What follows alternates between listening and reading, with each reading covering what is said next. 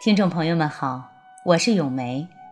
今天我要和大家聊一聊中国的传统节日元宵节。正月是农历的第一个月，被称为元月。古人称夜为宵，所以称正月十五为元宵节。传说元宵节是汉文帝时为纪念平吕而设的。汉高祖刘邦死后，其皇后吕后逐渐掌握了大权，独揽朝政，把刘氏天下变成了吕氏天下。刘氏宗室敢怒不敢言。吕后死后，刘氏宗室讨伐吕氏，重新掌握了大权。刘邦的第四个儿子刘恒登基，即汉文帝。他深感太平盛世来之不易。便让人们张灯结彩，以示庆祝。正月十五是一年中第一个月圆之夜，同时也是大地回春的时刻。人们举行各种各样的活动来进行庆祝。天上有皎洁的明月，地上是辉煌的灯火，人们观灯、猜灯谜、吃元宵，阖家团聚。呈现出一派和谐喜庆的气氛。现在我们还保留着元宵节赏灯的习俗。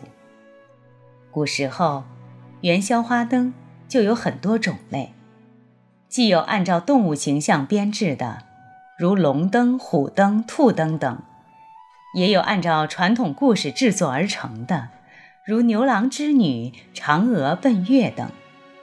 这些花灯既显示出工匠的智慧和技能，又包含着吉祥的寓意，深受人们的欢迎。猜灯谜是元宵节中一项重要而有趣的活动，最早出现在宋朝。南宋时，都城临安每逢元宵节时，就有人制谜，猜谜的人很多。开始的时候，人们把谜语写在纸条上，贴在五光十色的彩灯上供人猜。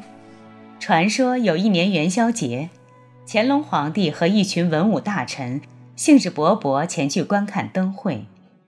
看到高兴时，乾隆皇帝让陪他的大臣们也出一谜联，让大家猜一猜，助个兴。随同的大学士纪晓岚是制谜的高手。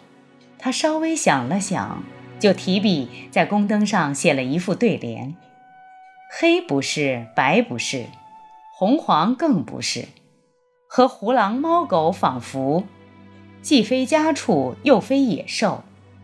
诗不是，词不是，《论语》也不是，对东西南北模糊，虽为短品，也是妙文。”乾隆皇帝、文武大臣一个个左思右想，怎么也猜不出来。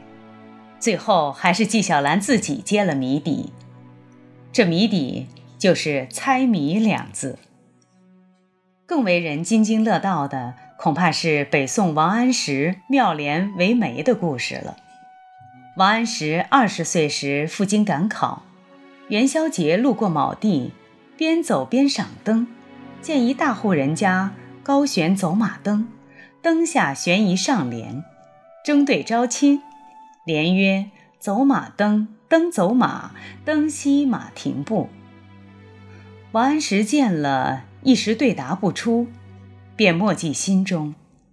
到了京城，主考官以随风飘动的飞虎旗出对：“飞虎旗，旗飞虎，旗卷虎藏身。”王安石既以招亲联应对出，被取为进士。归乡路过那户人家，闻知指亲联仍无人对出时，便以主考官的出联回对，被招为快婿。一副巧合对联，竟成就了王安石两大喜事。灯谜在春秋时代就有了，那时叫隐语，到汉魏时才开始称为谜。南宋时，有人将谜语写在灯上，在上元节让人猜灯谜。南宋后，赏花灯、猜灯谜，让元宵节的气氛热闹而温馨。元宵节也是中国传统节日中的一个浪漫的节日。元宵灯会在封建的传统社会中，给未婚男女相识提供了一个机会。传统社会的年轻女孩不允许外出自由活动，但是过节却可以结伴出来游玩。元宵节赏花灯，正好是一个交谊的机会。